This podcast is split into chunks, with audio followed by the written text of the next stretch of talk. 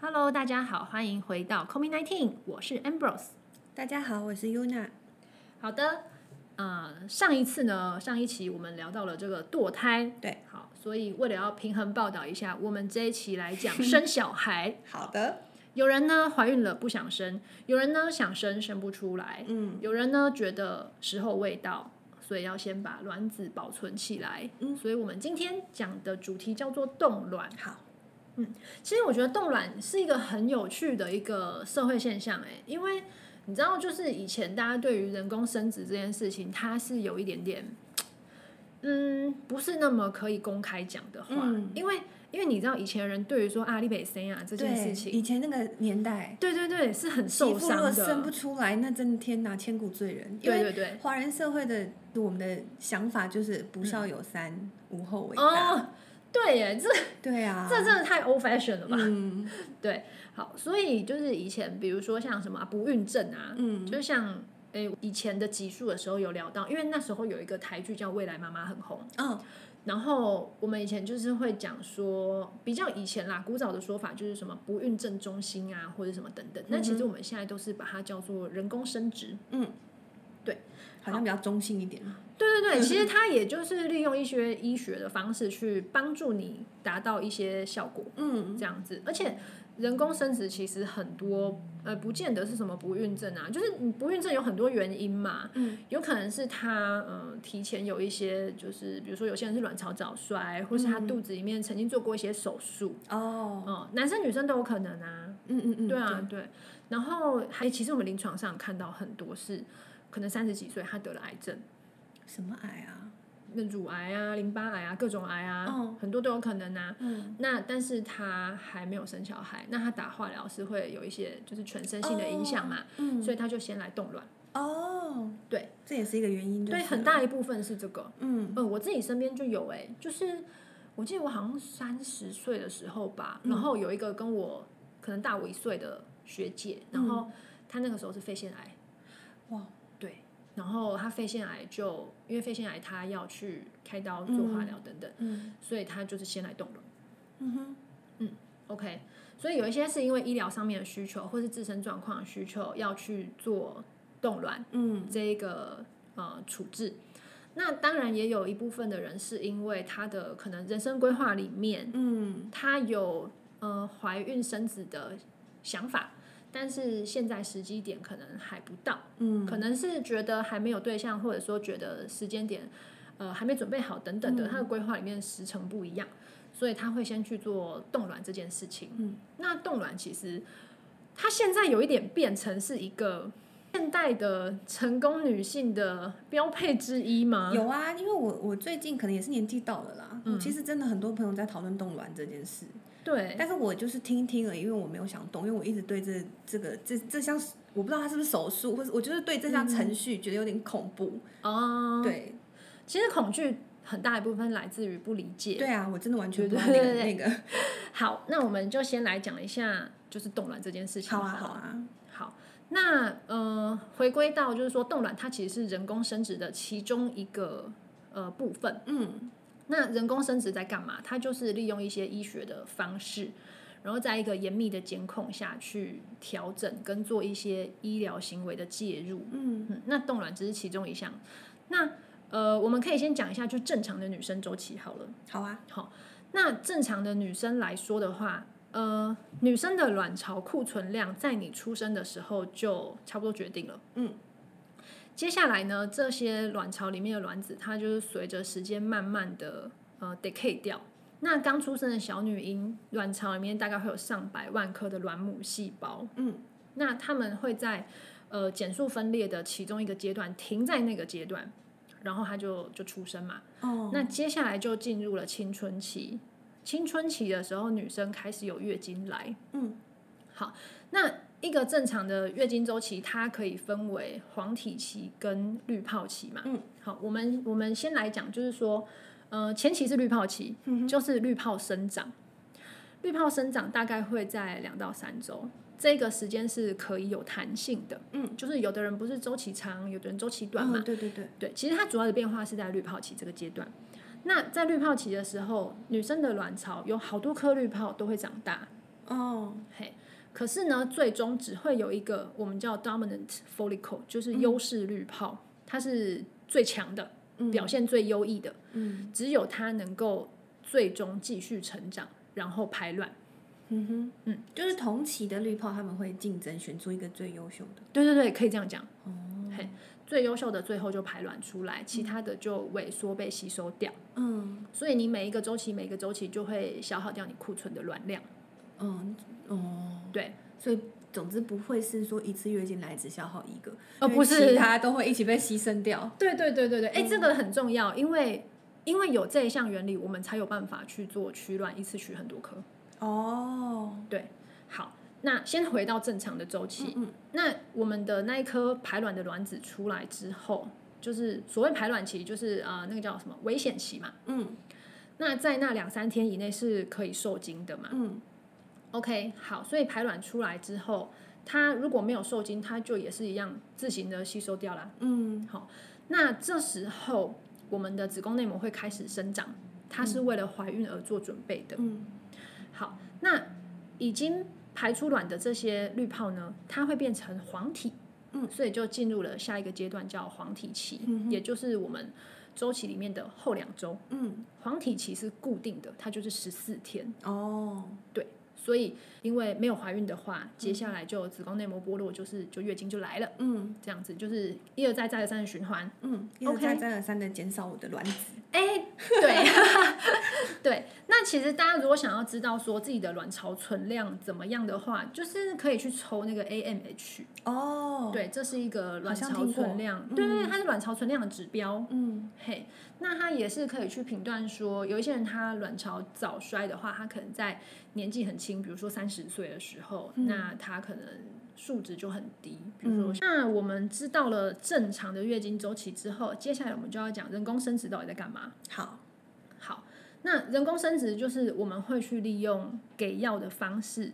去严密的调控你这些荷尔蒙的波动状况。嗯所以你会听到很多人说什么啊，那个要要取卵啊，要冻卵啊，要打很多的针。对他们一直都在打针，对很辛苦。呃，对，那就是说这些针剂其实它里面都是一些就是人工合成的荷尔蒙，哦，对，所以它可以去调控说你这个激素要高，哪个激素要高这这样子。。嗯哎、我可以问一个问题吗？因为它既然调你的荷尔蒙，会不会有很多其他的副作用啊？有一些人就会呃腹胀啊，然后乳房胀痛啊，哦会长痘痘之类的吗？对对对对对，因为它就是一个外来的荷尔蒙调节剂嘛，哇，那真是牺牲蛮大的。嗯，还是那只是一个过程。它就是个过程，你停药就没了。 OK，好，了解。所以我们利用这个就是给荷尔蒙药物的方式，然后去调整说，好，我现在我是在月经周期的第几天，嗯，然后我刻意的去让我们刚刚讲的那一批卵的细胞嗯，都长起来。正常状况下只会有一颗存活，对不对？对，啊可是我故意的去让这一批，比如说二十颗、十几颗、嗯都长起来。多少一次会有多少滤泡产生？这个是身体自己决定的吗？对，然后它通常跟你的年龄、你的状态有关。比如说，哦你如果是一个三十出头岁的人去取，你可能要达到十几颗是很容易的事情。嗯，对，可是如果你大于四十岁，可能你的嗯数量就会是个位数这样子。嗯嗯 o k 好。所以我们让这些卵长起来之后，我们会去用呃超音波去看它的状况，嗯它会有一定的标准啦，就是取卵的标准。嗯，那到达我们要取卵的那个状况的时候，我们就会去打呃排卵针。嗯对，那那个就是呃，它是模仿一个叫 LH surge，嗯，就是女生在排卵之前会有一个 LH surge，出来之后你就做排卵这件事情，嗯哼，好、就破卵这样子。所以它破卵之后，我们要在那三十六小时以内安排取卵手术。这么紧急啊呀、诶，紧急对，就是它这个时间哪个时间点该做什么样的处置跟介入都是有一定的程序的，哦因，为你超过三十六小时卵就跑掉了，你取不到了。那真的就是，其实你要决定要做这件事情，你的生活上要改动很大，你要很多事情都要配合这个哎，确实程序对啊，不对？对，因为你很常要去医院抽血检查啊、嗯对啊，对啊，嗯，甚至有的人以前我们在医院看过，有些妈妈她可能在打针的部分还会 每天会来打针。哇，对，嗯， OK，好，那破卵之后呢，我们就会安排取卵手术。那取卵手术它会是在就是开刀房进行，嗯，那病人是需要麻醉的，就是会睡着。那他的做法就是会有一个呃阴道超音波的探头进去，就很像内诊那样。嗯进去之后，那会有个取卵针。其实取卵针是一个很细的东西，可能就跟嗯拜拜的现象差不多吧。哦，对，那就进去，然后就去你的呃卵巢组织去把那些滤泡里面的液体跟卵都吸出来。嗯，那一般来说，如果是一个三十呃三十出头岁，就三十五以内的女性的话，要取个十几颗是蛮常见的。嗯，那取卵之后，这些卵子就会被拿去保存起来、冷冻起来，这样。那她未来，比如说她要生小孩了，嗯，结婚之后生小孩了，等等等，那再拿出来做使用。嗯，因为像人家说做试管婴儿，也是有时候就会有会有失败的，可能会有失败的案例嘛。嗯，那如果说，比如说我这批，假假设我五年前取了十颗卵子，我五年后想要怀孕了，就这嗯十颗卵子都没办法用，有这可能吗？应该这样讲，就是说我们取出来的卵，对不对？嗯，它会先做初步的检查，嗯，那个很糟糕的就会淘汰掉。哦，所以它基本上这十十十几颗卵子可能都是有作用、有功能的卵子。对对对，就是嗯我们取出来的，不论是卵细胞，还是我们之后要做成受精卵的胚胎等等等，它们都是有分 grading 的，它们有分嗯哦等级的。哦哦哦嗯那我们真正在去做，比如说使用或是植入胚胎的时候，我们只会取最好的，嗯因为我也不会希望你怀孕结果是怀了一个，哦，就是就浪费掉我这次周期啦。嗯，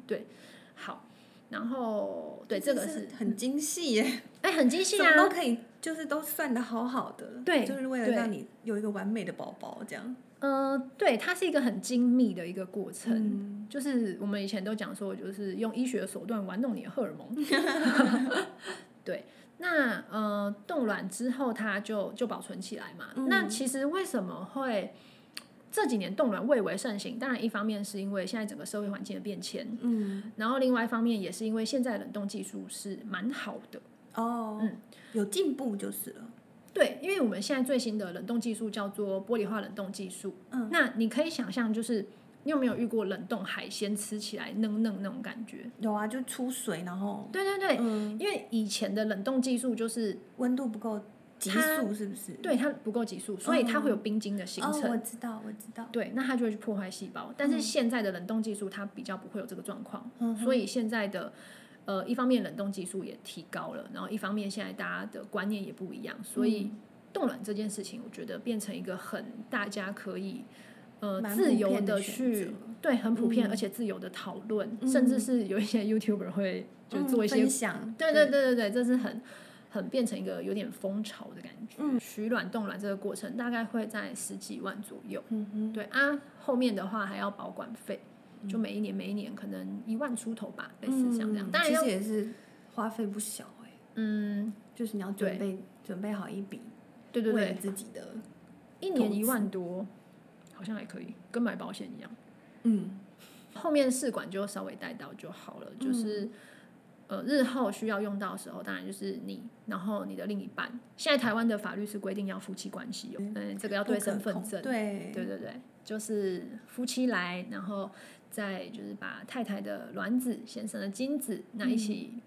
再用试管婴儿方式，就变成一个受精卵嘛，受精胚胎，然后呢再放回太太的子宫里面嗯植入，嗯，那它就着床嘛，然后就走一个怀孕的过程，这样嗯子，嗯嗯，嗯，这就是那后续的过程就跟你一般受精的怀孕的过程是一样的，一样啊。比如说你有一天要来做这个试管婴儿，那它一样哦，会去对你的周期，嗯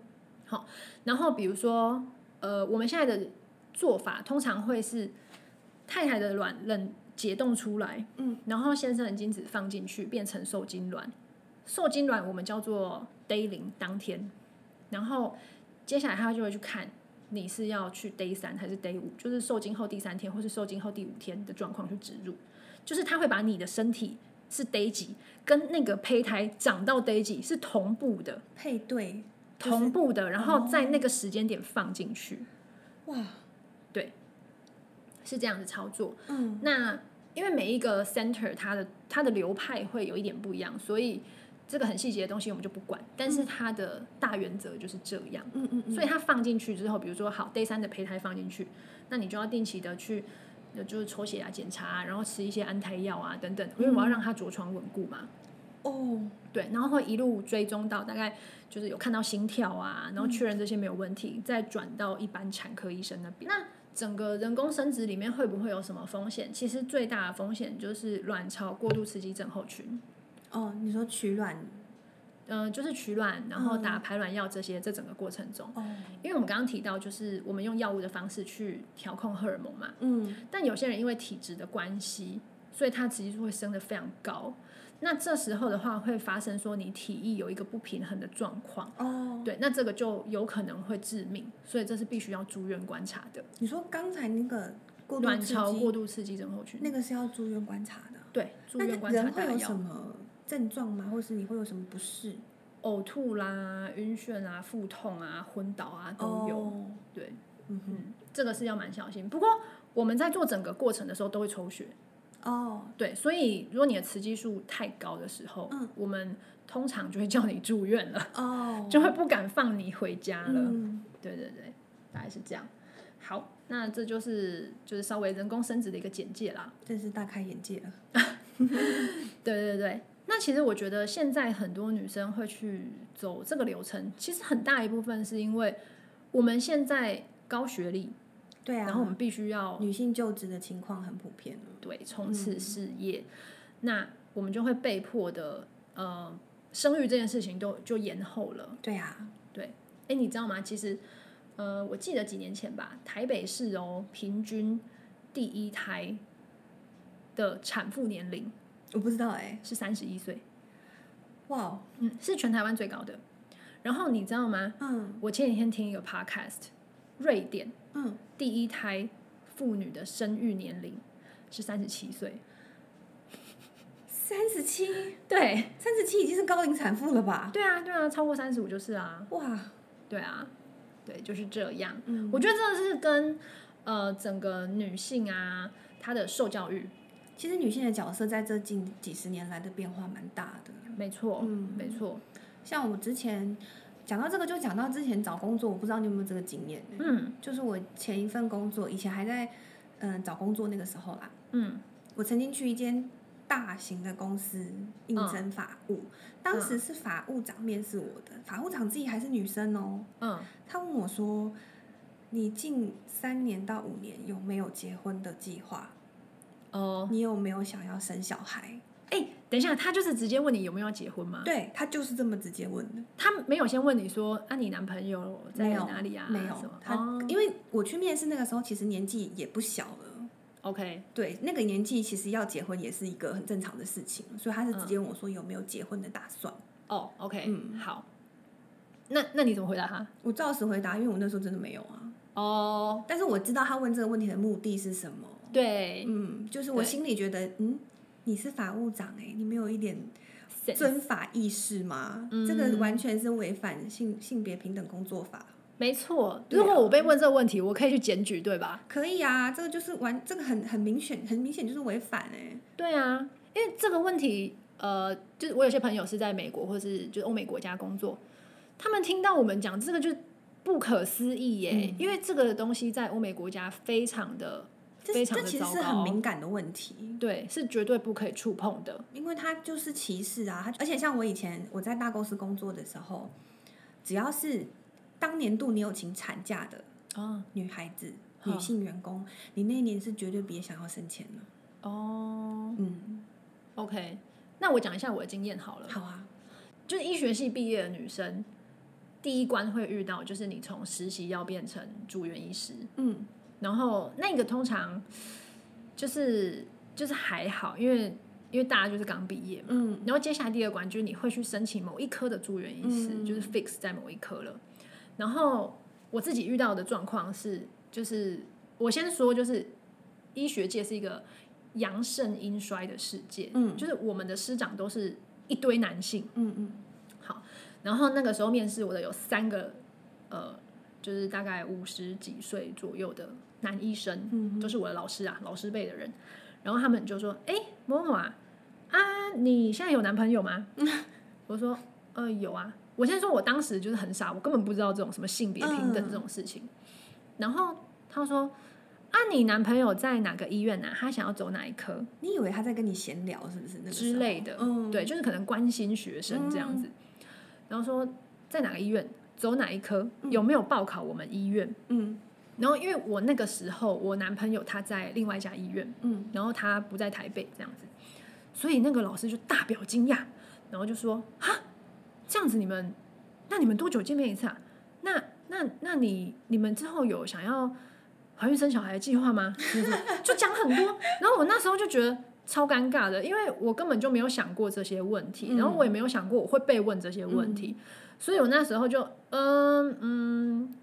呃，我不不知道知怎道么哎、回答就我还没有考虑好这个部分，不过我还是会先以工作为重啦。哦，就你知道，你一定得表现出一种对这种态度，这是我遇到的状况。可是我同学有人遇到更直接的，嗯就是他去申请一个呃，我记得他是什么耳鼻喉科吧，外科系嗯这一类的。那外科系工作很繁重，这是理所当然。然后那个呃主管就直接跟他说：“你也知道我们科蛮辛苦的嘛，嗯，那我们每一年也就一两个住院医师，所以这几年的 training 期间，我们希望你不要怀孕生小孩啊。对，他就直接讲，这个真的是对女性非常不公平的要求哎。对对对。然后，当然我同学那个时候就表达他高度合作的意愿，反正大家就是一定先都要先这样子啊，拿下再说。对他先考进去再说嘛，嗯对啊，之后怎样再看看。嗯，对啊，可是可是这种东西是非常非常错误的一件事情。对啊，为什么我们就要在求职或者是在受雇的时候面临这种这么挣扎的提问啊？对对啊，对，这件事情是不合理的。嗯，对，那当然确实啦，就是大家目前也是因为女性要发展事业嘛，所以嗯有一些事情就必须要延后。我觉得这是整个社会面跟制度面的问题。对。可是我觉得这是女生可以自己决定的事，别人无权过问，甚至对也不能把我的决定拿来当做要不要雇佣、升迁我，或是要不要给我奖金。的标准，对不对？嗯对你不能因为他回答了 yes or no 或是什么时候，而去决定说，呃，我要不要雇佣你当我的员对工，啊，我要不要加薪，嗯我要不要升迁，嗯，对这些东西都是不对的。那我我相信，以现在社会风气，我觉得这会越来越改善。对对对，我也这么觉得。对对，好，那其余的部分还有没有对于冻卵啦、人工生殖啦这个议题？嗯，还有好想像了差解不多了差。不其实多我了啊最担心的也就是冻卵很痛，但你刚刚 说，你刚刚说其实会麻醉，对不对？对，会。麻醉。嗯，哎、我想一下哦，我们那个时候取卵是一定会麻醉，嗯就你会进恢复室，然后再醒来，就跟你开刀一样。嗯。然后会比较清醒的是植入，植入也是从阴道对送进去，这样对对对，啊，植入那个管子很细，哦，对，植入就是呃，在做试管婴儿之后，就是我们确定好受精卵嗯跟你身体的状态、嗯那个第几 match 天是 match 的，嗯，那我们就会安排你那一天做一个植入的手术这样子。哦啊，那个时候你就是醒的，因为它那个管子非常非常细，嗯它就是伸进去，然后把你的受精卵种在你的子宫内膜上，嗯然后会用超音波去看它，说哦很好哦，在子宫内膜里面没有子宫外孕哦。嗯，大概是这这样样，好像其实是可以选择的一条路啦，嗯、我觉得是哎、嗯，对啊对啊，就就是看嗯自己的人生规划喽，对，然后也、也确实，嗯、走这个人工生殖的路的比例，我觉得确实是有越来越高。嗯哼，对，OK，好，那希望大家今天都有获得一些崭新的知知识识跟分享，这样子。有有有，好的，那我们今天节目就先到这边哦，好的，拜拜喽。谢谢大家，拜拜。